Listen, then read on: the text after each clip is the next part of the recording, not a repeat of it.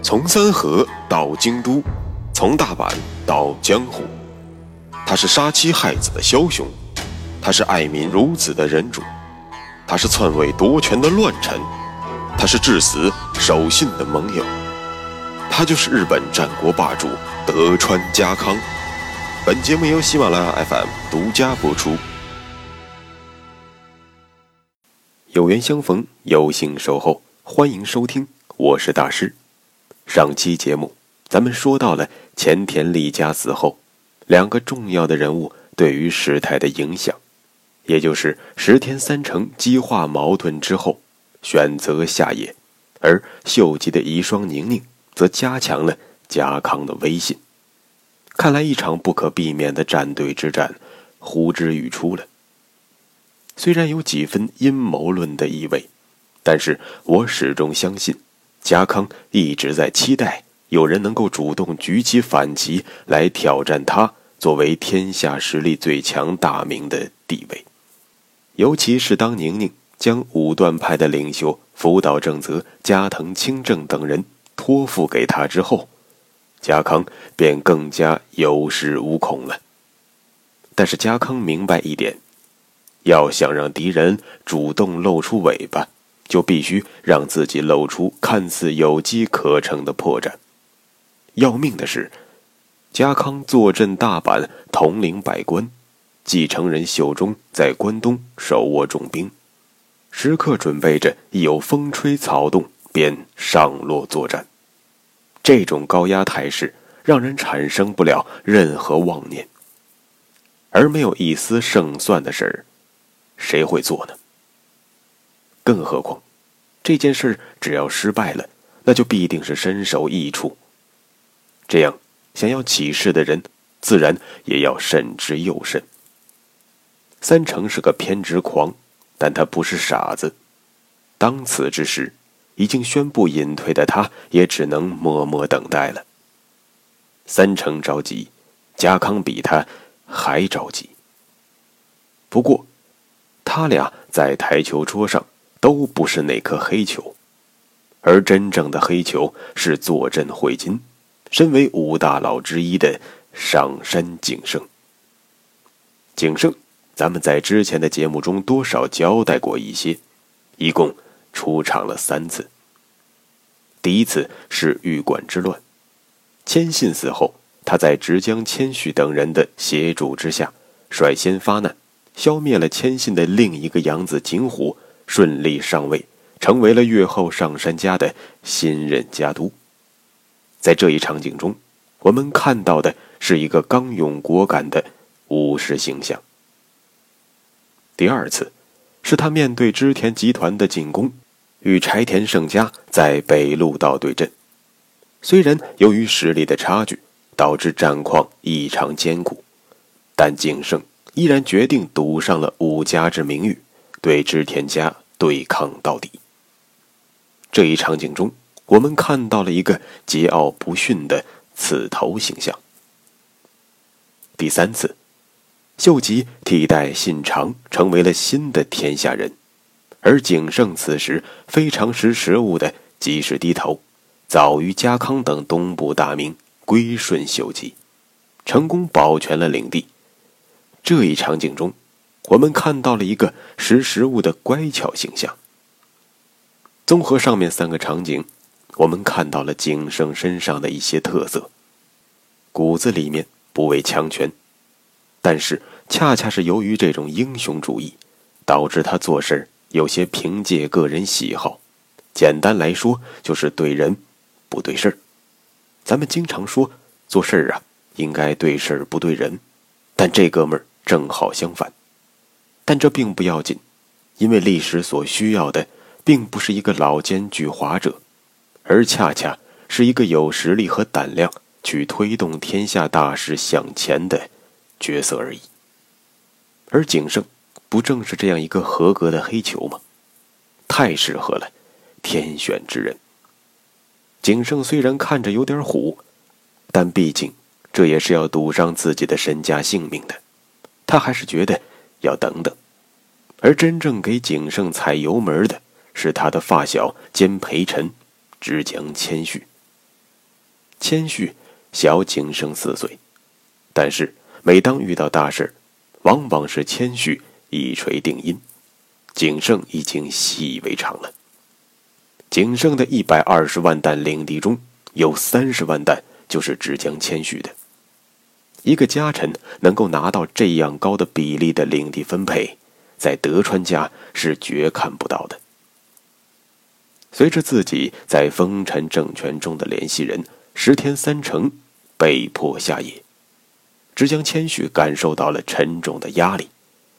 他总是觉得，与三成关系密切的地方大名联络员都会被逐个清算。前不久被莫名其妙的干掉的岛津家的联络员一级院中栋，就是前车之鉴。既然等也是死，不如搏一搏。因此，谦虚看到主公景胜来问自己对待家康该是一个怎样的态度，便大吐苦水，顺便说了一堆上山家过不了多久就会和前田家一样成为家康个人附庸的。惨淡语气。这一番话说完，直接导致了景胜心中的小宇宙彻底被点燃了。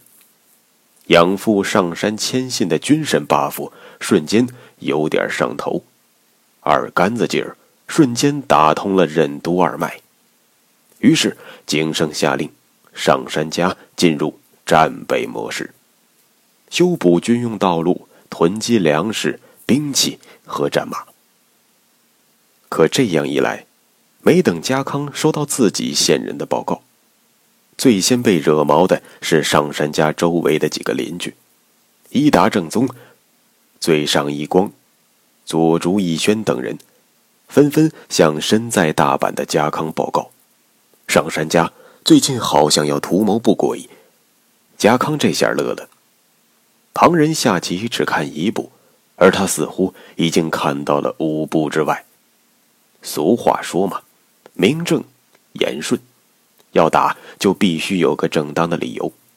家康耐着性子派人去会津问问景胜到底是怎么想的。原以为会被模糊处理的回答，竟然在谦信手中变成了大名鼎鼎的直江状。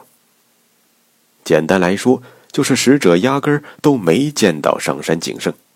直江谦虚自己写了一封回信，就打发使者原路返回了。因为直江状太过出名，咱们简单交代一下。里面的主要内容都是与家康的责问针锋相对的。首先，你家康问我为什么要延期上京觐见，我这破地方本来就是这样，一年有半年是冬天。你难道不知道吗？这鬼天气让我冒着风雪上京，你想冻死我吗？所以老兄，你不要见怪不怪。其次，你家康问我为什么要储备刀剑，天地良心呐！听说京都的人都喜欢收集茶具和书籍，不过像我们这种土老帽，就算是传世之作摆在面前，也看不明白。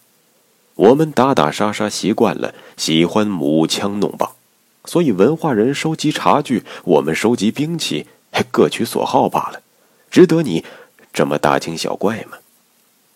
最后，你问我为什么要架桥修路，秀吉把我封到这么个地方，这里不比我经营多年的越后，要啥没啥，我当然只能架桥修路，这样才能方便领国内的物资运输。疏通商路啊！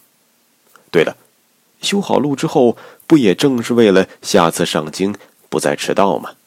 你说对吧？哦，对了对了，我这么一个耿直 boy，却受到了你无端的指责。请问你代表个人，还是代表风尘秀赖殿下呢？如果是代表秀赖殿下，为什么我没有看到大佬和奉行联名的责问状呢？如果是你代表自己，那不好意思，我不能平白无故的受你的责问。想让我给你送人质，还不报销车费，门儿都没有。有本事你自己来拿呀！哦，对了，今年的雪可大呀，小心冻死你。”家康收到了直江状，又好气又好笑，他知道可以动身了。于是，在四凤行劝阻无效的情况下，当然不可能有效。家康决定于六月十六日从大阪动身，去修理那个不听话的景胜和他嚣张的小弟谦虚。值得玩味的是，家康动身之前，天皇和丰臣秀赖都赐予了家康物品。天皇咱们都知道了，他已经穷得叮当响了。只是给了几匹布，意思意思也就罢了。秀赖还真的是出了点血，黄金两万两，粮食两万担。而其中重要的是秀赖的赏赐，钱倒在其次，毕竟习惯于敛财的家康并不缺钱。但这一行动，表示了家康征讨汇金的上山家，并非是率性而为。而是代表丰臣家讨伐不臣。这一下，整件事情的意义就被一锤定音了。有了风尘家的 buff 加持，家康自然能够收获一大波的人心。可是，家康紧接着的诡异的行军计划，却透露出了他深谋远虑的一面。下期节目，咱们接着说。穿过日本战国风云，看群雄如何逐鹿天下。欢迎订阅日本战国霸主德川家康，带你揭秘他的崛起之路。